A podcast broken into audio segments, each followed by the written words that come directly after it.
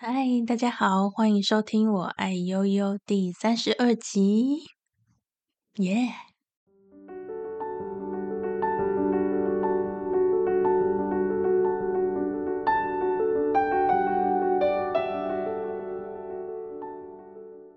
嘿，大家好，我最近过得好吗？我不是理科太太，我是我爱忧忧啊，最近变天非常的严重，我看很多病友其实。状况不太好，因为我偷偷通常都有在偷看大家的 IG 限动，诶诶诶诶，然后偷偷点个赞之类的。那不瞒大家说，其实我状况也蛮惨的，呵呵，就开始下雨的那几周，就这周吧。然后再加上我的姨妈来，病情有一点小变化，就是她从一个非常平稳的状态变成一个像是急速急速上升又急速下降那个，然后我就觉得。就就觉得我每次发作，我都觉得我快死了。但就过了半小时，把状况压下来之后，哎，我又活过来了，就像现在这样。其实现在的此刻，五月十号下午四点，是我这周现在已经礼拜三了，是我呃这一个礼拜唯一状况比较好的时候。其他时候都在睡觉，然后而且睡的是那种很痛苦的觉，就是我不仅要跟药物。的副作用去打斗，我还要跟病打斗，然后还要跟经痛一起 忍受，这样又要对自己这种很废的状态感到不满，又要跟自己沟通，所以，嗯，这一周我真的过得没有很好，也蛮不爽的，就如同大家在 IG 上看到的行动这样。那我原本。有在前几天，因为我只有今天开始才比较好嘛。我前几天就想说，不行，我这样周五又要开天窗了，因为因为我都在床上睡觉，然后就几乎没有产出。我就说啊，那那我在床上就录一集吧。然后那一集就是，呃，大家好，呃，我爱悠悠第三十二集，呃，我现在人在床上啊，反正就是一个预期的一个嗯一集。然后我不知道我在。我不爱公三小，到后面因为我在吃赞诺，已经快睡着了，所以我就是念着那个稿，然后念到睡着。然后我就觉得自己状况比较好，醒来的时候听那个回放，我说啊，我在公三小，为什么我干嘛不好好睡觉就好，还要录了一集？然后我就，但我又觉得，嗯，如果我这时候是我在，就是我是听众，然后我在预期的时候听到我爱悠悠呢，在精神亢奋，我会觉得心里很。很很难，反而会很难过。我希望有人跟着我一起难过，就是有一种共情的感觉。因为毕竟我发现我爱悠悠的粉丝都蛮喜欢听我哭的，所以所以我就哦，我就在昨天发起了一个投票，就说：哎，请问大家愿意可以听我那个在床上要死不活的那个玉琪讲的包公三小的节目吗？你们想听吗？有分享跟不想吗？我现在目前为止截止是五五分，就是百分之五十觉得需要那个预期的时候可以放来听，当做一个 BGM，就是一个白噪音。哎，就是哦，至少有一个人陪我一起不舒服，我就没有那么悲惨了。因为我有时候也会这样，就是在状况非常不舒服的时候，其实没有很想听很正面的东西，或是很亢奋的东西，我只想听一个跟我情绪比较近的。一个被同理的感觉，所以我就决定两个都放。哦，哦，我的工作量乘以两倍，但没关系啦，就就都放吧。好，我这周原本要讲的主题，あなた有点 blue 观后感。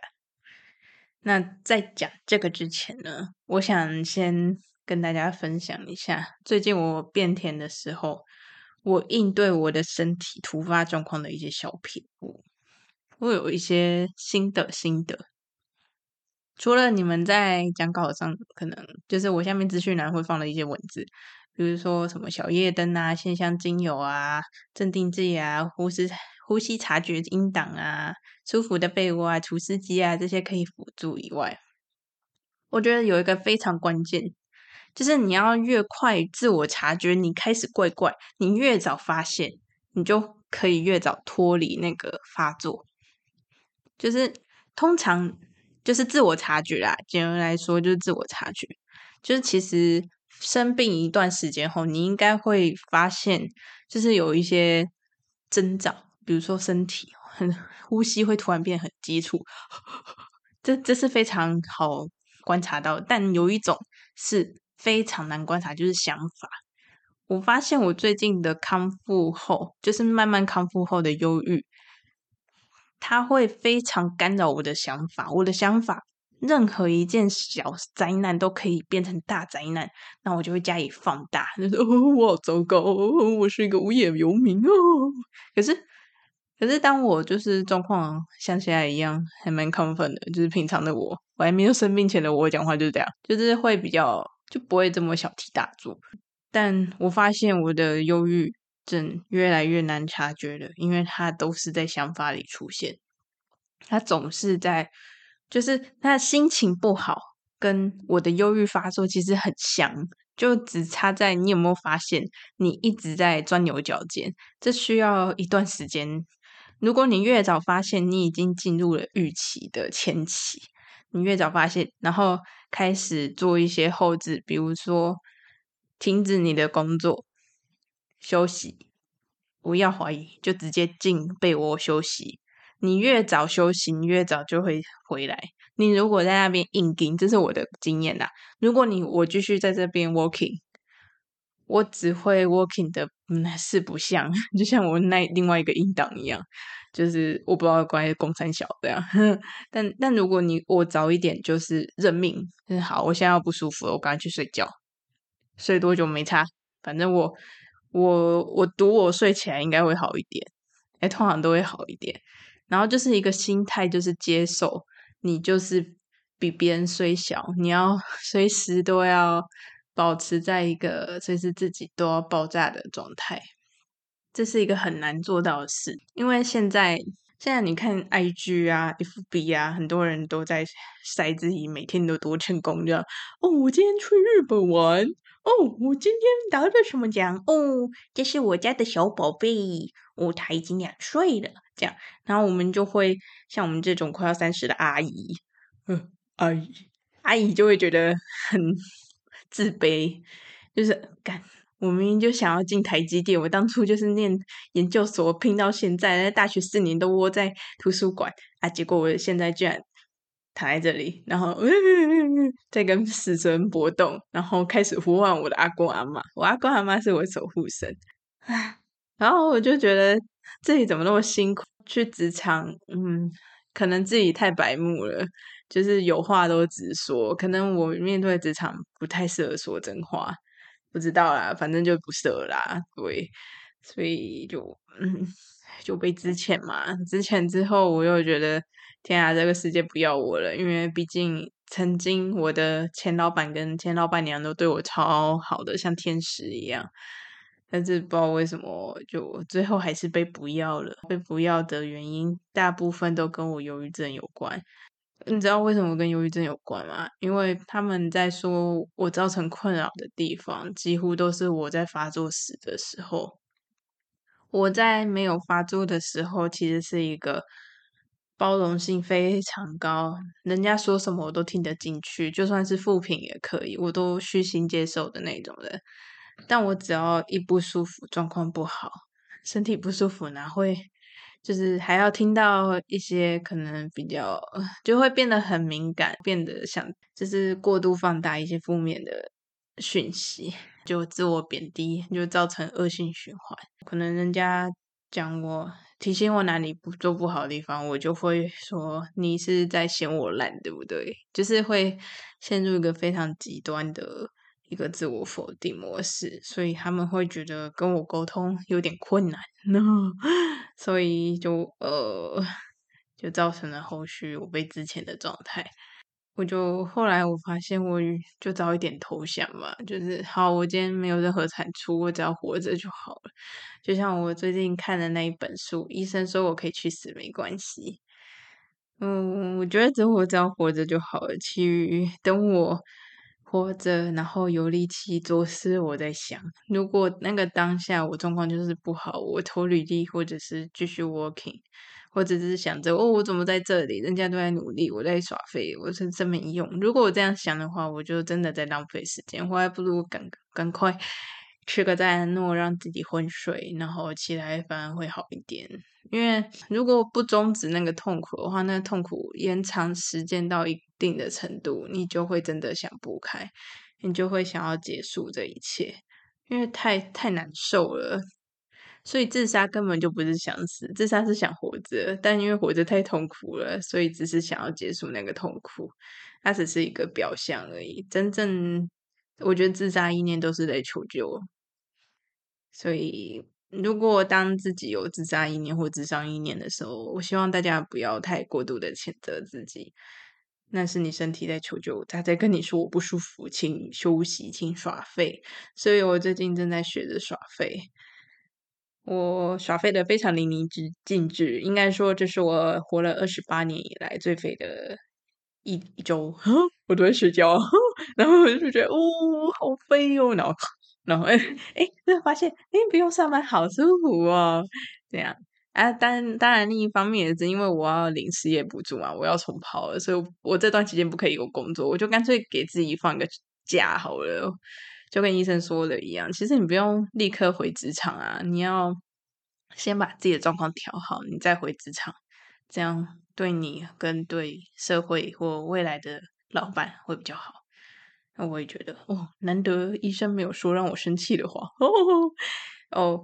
说到医生呢，真是回诊医生。我一直以为我很是退步的，因为毕竟我开始症状有一点从忧郁转为愤怒，我非常爱生气，我动不动就生气，找人吵架，然后开始打自己的头，有时会起笑啊，这样就跟医生说我的状态，就说。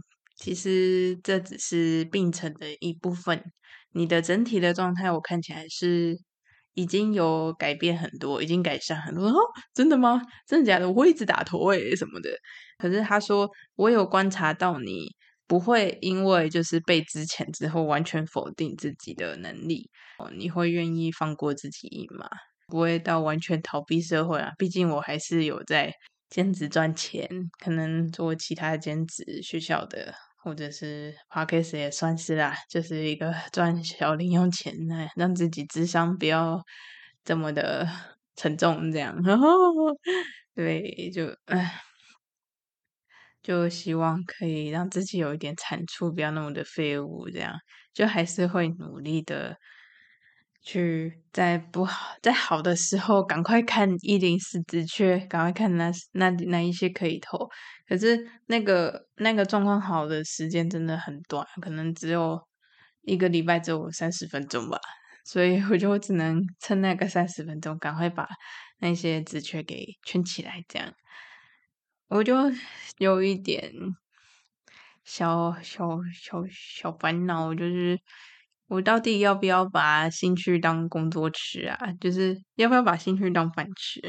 如果把兴趣当饭吃，把创作当饭吃的话，感觉会被人家绑住诶，因为因为嗯，任何东西你只要商业化，就是从创作纯粹创作变成要接业配以后，你一定要一些妥协，你可能会要做一些你不想做的事情。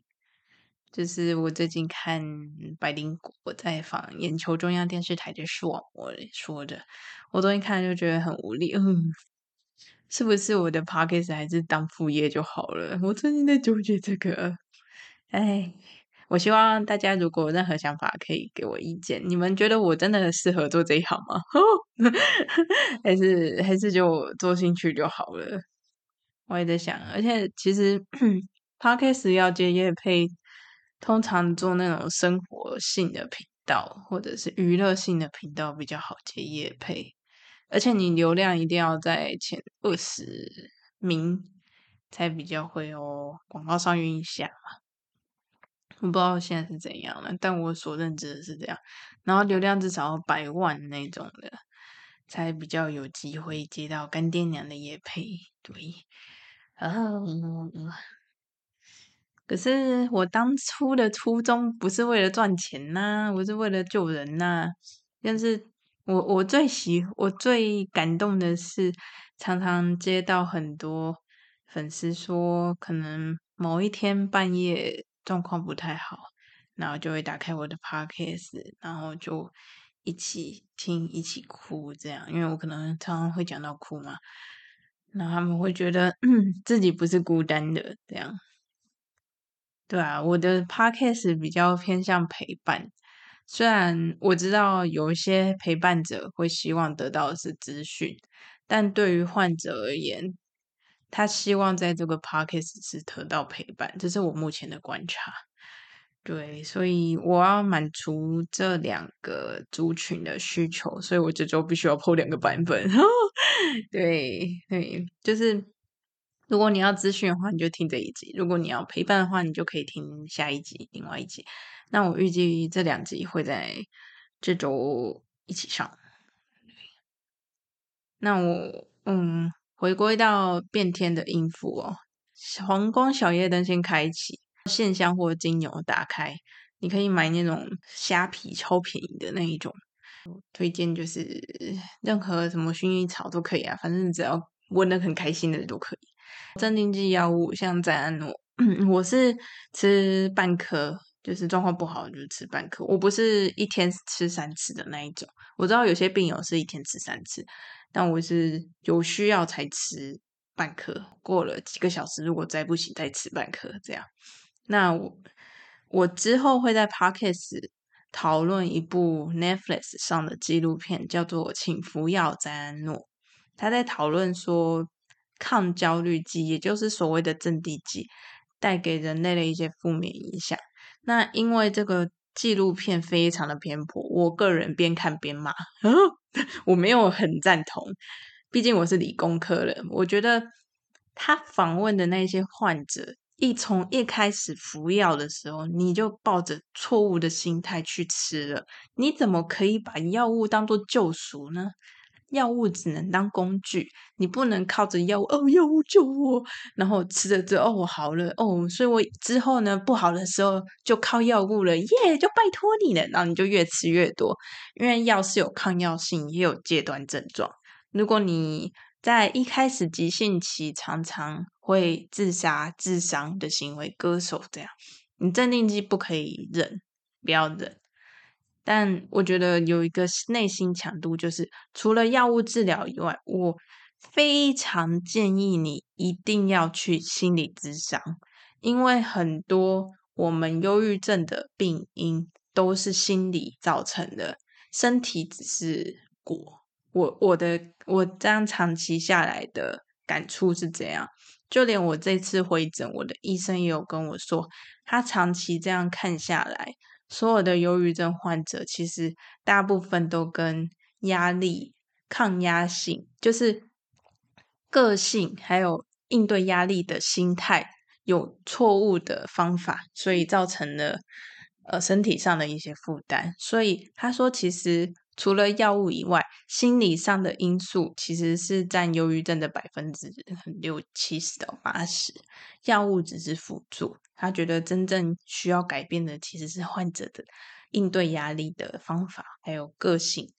比如说，你可能太过的钻牛角尖、完美主义、非对即错、非黑就白，这都是需要认知性的认知性的治疗，就是心理智商，去去慢慢的去探索自己为什么会这么的非黑即白。为什么我一定要一定要怎样怎样才行？那你知道吗？现实生活中绝对不会事事如意啊！人生不如不如意十之八九，不可能每件事都如意的，不可能。所以，如果当一个人非常执着于他要的那个结果，而现实生活无法达到的话，他如果无法改变心态，就会非常容易忧郁，那长时间就会成为忧郁症。举我的例子来说，我对于压力的状态，我都是隐忍的。我常常不敢讲自己的感受。当别人对我欺压的时候，我都不会还嘴，或者是反抗，我都选择忍下来，或者是表面上的附和，但实际上超级不爽。这就是我这周智商的主题，就是我其实还蛮不屑那些曾经欺负过我的人。我会觉得你自己的 EQ 没有管好，为什么要怪到我身上？你会发现，有些人只要遇到一些生活上不如意，第一件事就是找人怪罪，莫名其妙。我最讨厌这种人。那我就是长时 间受到这样的对待，就是扫到台风尾啦。简单来说，我非常讨厌扫到台风尾，但我我又不敢跟那个人说，拜托你不要这样这样。这就是我俗辣的地方，因为。原生家庭造成我说我一定要听话，不可以反抗，然后我是老大什么的，所以就造成我就越来越压抑，压抑了之后呢，愤怒没有不见，反而变成不爽，不爽之后，哎，因为没办法向人怪罪嘛，所以我就向自己怪罪，就是为什么我没办法反抗，我那么没用，为什么，为什么，为什么都是我的错？明明施暴的是他们，对我对我造成精神虐待是他们，为什么总是要我来承担？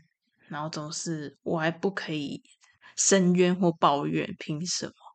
我这个愤怒在心里非常的久，累积了十几年之后，终于在研究研究所的时候爆发。那跟老师相处不合，是我最后一根稻草。其实我我个性有一个很大的问题，以前啊，现在慢慢的改进。就是 我我我非常不喜欢别人讲我，讲 那怎么说？我我我以前不太喜欢人家直接讲我哪里不好，因为我觉得自尊心很受创，那我就觉得不爽。气死了，对，那但是呢，心理智商呢，就是要不断的讲你自己哪里有问题的一个过程。所以呢，我从第一次去心理智商，我就超不爽的。所以我我在每一个医病关系里面，我曾经都有不爽过我的智商师跟医生。可是为什么我会不爽吗？因为他们说的是事实，我过不去。所以，但还好，我是一个愿意愿意诶。欸愿意检讨的人呐，只是我需要时间啊，狮子座小毛病，对，所以我才变好的，就是臣服于忧郁症自己这个造成带来的果。虽然某程度上的确是生理疾病没错，但也某程度上也是我心里的个性造成，容易把责任揽在自己身上的一个后果。或者是长期不爽，只要跟我期待不符合我期待，我就生气的这个个性。现在很多事情我已经经过智商跟药物治疗，还有我自己的修炼，我遇到不符合期待的结果，我都会比较快的释怀，就是能用同理心去同理对方为什么会这样的选择，所以。我能够理解我的老板为何之前我，而且我觉得他们已经忍蛮久了。我觉得还是非常谢谢他们，但虽然我心里还是蛮难过的，但我不会因此而去写什么黑特文之类的，或者是造成双方不开心，然后或者是一直问，呃、你为什么要 fire 我这样？我不会这样子做，因为我觉得他们已经尽力了。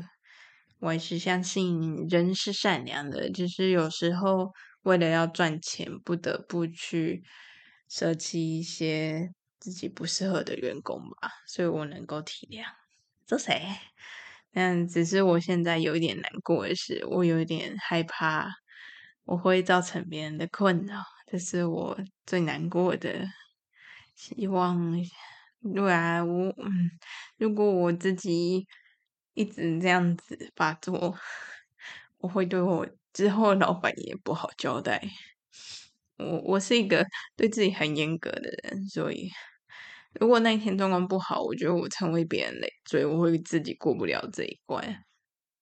就像其实我前几天在床上录 podcast，我大可以就直接放上来呀，反正有就好了这样。但我就是很不喜欢交作业的心态，这是我的个性嘛，就完美主义，呵 难怪我忧郁症。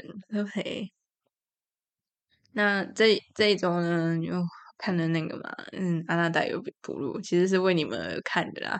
我已经看了大概第四五遍了，这样，我看了就觉得天哪，陪伴者真的是伟大的存在，我要非常感谢我的男朋友。就是如果你以第三角度去看的话，其实陪伴者是最累的，因为他不可不太能大抱怨。因为如果你对患者大抱怨，我们就会受伤，然后我们可能就会做出自杀行为这样。可是我觉得陪伴者就是除了经济压力以外，精神压力也蛮大的。所以我看到宫崎葵就是晴子就那么。照顾她的老公高崎先生，我就想到我男朋友在这六年没有放弃我，觉得非常了不起。虽然他说他曾经有想放弃，我能够理解，但是嗯，就是他至少没有因为我忧郁症而把我提分手。这样，嗯，我听到很多人都是因为。忧郁症被分手，一开始另一半以为自己可以承受，但后来好像都没办法。医生在这次会诊的时候也有跟我说：“你的男朋友是大功臣，要颁发一个奖给他，最佳陪伴者奖。”虽然他有时候讲话很白目，用爱放屁，可是他从来没有批评过。嗯，发作的我 都会给我秀秀，你知道，很长一段时间都是我会突然，我会突然在半夜大叫、尖叫，然后疯狂打头。有一次还差点打到他，不重要，不会。就是当我的枕边人非常的辛苦，也很恐怖，可是他从来都没有。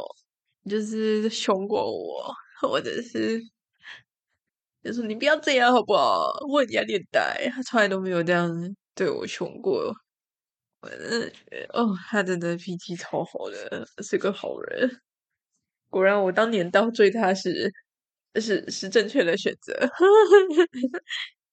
因为我倒追我男朋友是三次失败，第四次才成功的。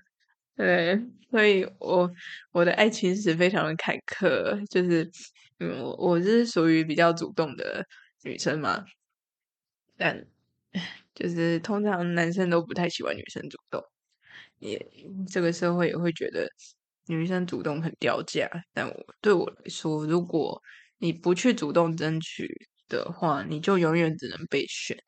那被选的话，选你的人不一定 喜欢他，难道你要？哦，哦，我觉得好啊，反正我一个人很无聊，那那就跟他在一起。我才不要嘞，才不要！我不想要利用别人的爱来当做工具，所以我没有养工具人，这也是我比较吃亏的地方。哦，没有啦，我这么死肥婆，怎么可能养工具人？通常都妹子才能养哦。所以我就在看完这个电影之后，我就觉得，哎，真的是真正治愈我们。忧郁症的人，就是身边那些不离不弃的爱。真当然最大的功臣就是我的陪伴者嘛，就是我男朋友。但其实也有我妈妈的金援，就是如果没有他的经济支柱，我应该死了。对，然后曾经在职场很帮过我的，不管是自助餐阿姨、工的阿姨。或是之前我的老板，他们也曾经有很努力的帮过我，对，虽然最后还是放弃，但他们至少曾经真的，我们彼此都有付出过真心，所以我不会去怨恨他们，我还是很感谢他们。还有还有很多学校里的狗狗，就是。我每次讲到狗狗都会哭，就是他们就会一直一直等我。我现在现在待业失业期间是一个脆弱的时刻，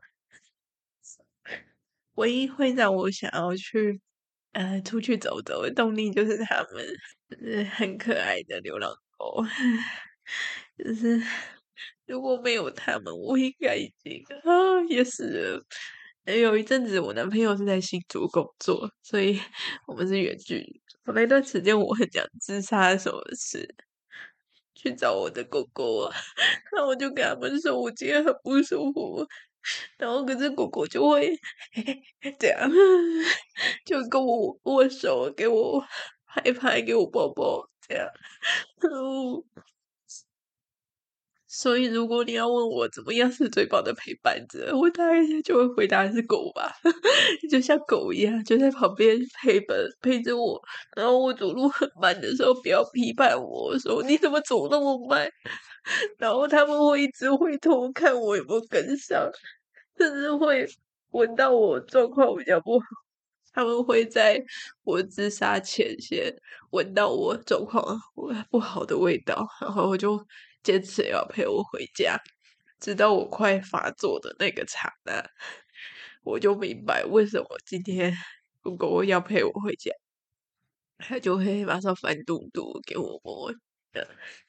哦，等到我确认没事了，我想自杀的念头过了之后，狗狗才会，我就会从监视器里面看到狗狗就默默的走回学校，对。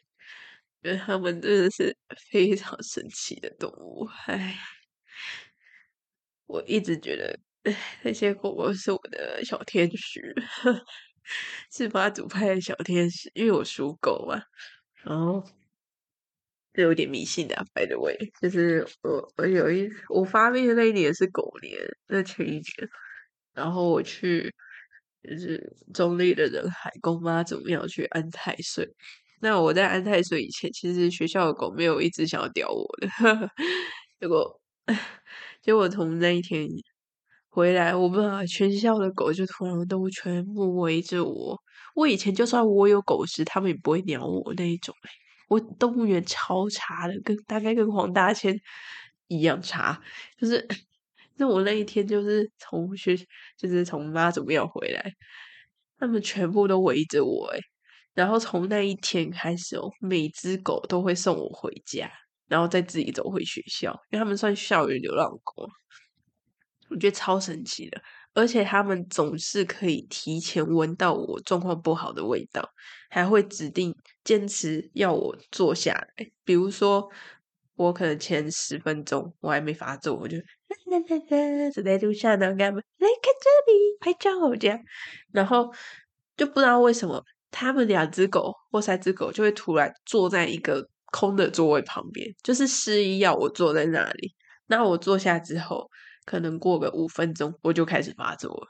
然后他们也一点不意外，就开始握手，给我讨拍，然后屁股向着我，给我讨摸，或者一直安慰我，一两个翻肚肚，然后反正眼神就是看着我说：“哦，你还好吗？”这样，就他们三只。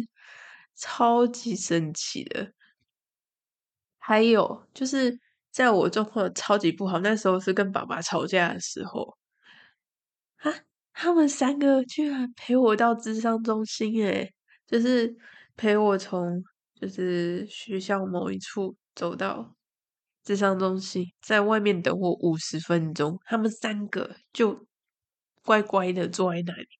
等我五十分钟，我以为他们会自己离开，我就跟他们说：“哎、拜拜，我要去看医生了，拜拜，拜拜。”然后进去之后，当然是哭着出来啊。那因为那段期间跟爸爸吵架，我自杀意念极高，我只差计划而已。但我走出来，就看到三个就坐在那里，然后我就我就整个哇，你们三个怎么还在这？这样。然后他们三个看到我就很高兴，然后就 陪我慢慢走回家，因为我边走边哭啊，就没办法，没办法很正常的走路。他们三个就陪我走到宿舍，有没有超神奇？我真的觉得，如果你忧郁症想要好，然后你不你又不缺钱的话，你可以养猫猫或狗狗，他们真的会是你的救命恩人。他们的同理心，还有他们，我觉得狗狗可以闻到人类的气味，它可以提前的知道你状况不好，然后他们可能就会告诉你，你等一下会状况不好，我会陪着你。对呀，所以让我留下来的工程，我觉得除了妈妈的钱，呵呵，谢谢妈妈，然后还有男友的陪伴，就是我状况不好的时候，他几乎都是他一个人在 handle 我的。哇，他超辛苦。再来就是我的狗朋友，就是，哎，他们不离不弃。虽然我发了很多肉干给他们，就是他们真的就是很单纯，所以其实他们是知道我最多秘密的朋友。就是比如说我最近因为之前啊，我还是会难过，我就会跟狗狗说。我最近都没有工作，我好难过这样。然后狗狗就会跟我握手，然后一直亲我，这样就告诉我不要难过。他们都是流浪狗，如果想要领养的话，欢迎私讯我。对，我们学校有帮忙送养。对，所以。他们就是一个很神奇的生物，所以这是题外话啦。就是除了人类陪伴者以外，狗狗、猫猫、猫小孩其实也会是一个很棒的陪伴者。他不会批判你的状态，而且他能够了解你真的不舒服。而且对他们而言来说，活着就是最重要的，所以他们也希望你可以活着就最重要了。不用赚很多钱，然后不用，不不用很多成就，他们只要看到你出现，就很开心的。我好希望我身边的人都这样想，嗯，因为我能够走到今天已经很累了，就是有点算运气好吧，嗯，然后我就说我不甘心吧，就是很多时候其实。我没有很甘心，是 我跟其他忧郁症患者最大的不同就是我 我不甘心就这样走了，虽然有时候真的还蛮想走的，还是还是会觉得哦不行，如果我走了怎么办？嗯，或者我就好好好可惜哦。然后如果我能够记录一下我好病的。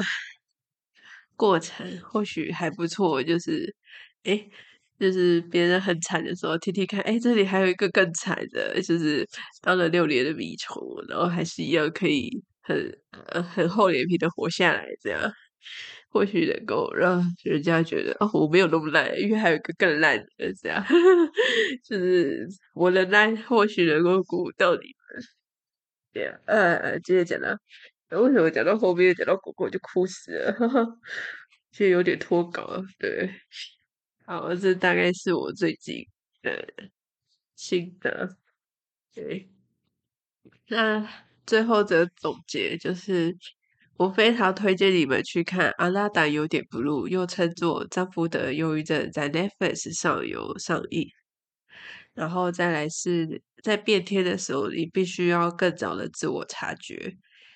然后，我列的这些什么线香啊、精油啊、小夜灯啊、火光小夜灯、呼吸察觉引导，我会一样也是放在资讯栏。还有，如果你不舒服，就直接钻进舒服的被窝吧。除湿机给它开下去，如果湿度高于七十以上，其实湿度也会影响心情，就用这些给它吹楼梯，然后。吃药你不舒服就吃吧，就吃个半颗这样，就是依照医生的指示。如果你真的非常不舒服，甚至有自伤的念头或者自伤行为，你就不要再忍了，你就直接镇定剂吃下去这样。但前提是不要把它当做一个救赎。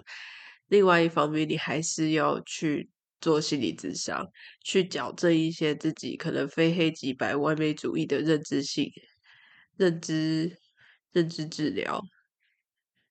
你这样才能能够治标又治本，对。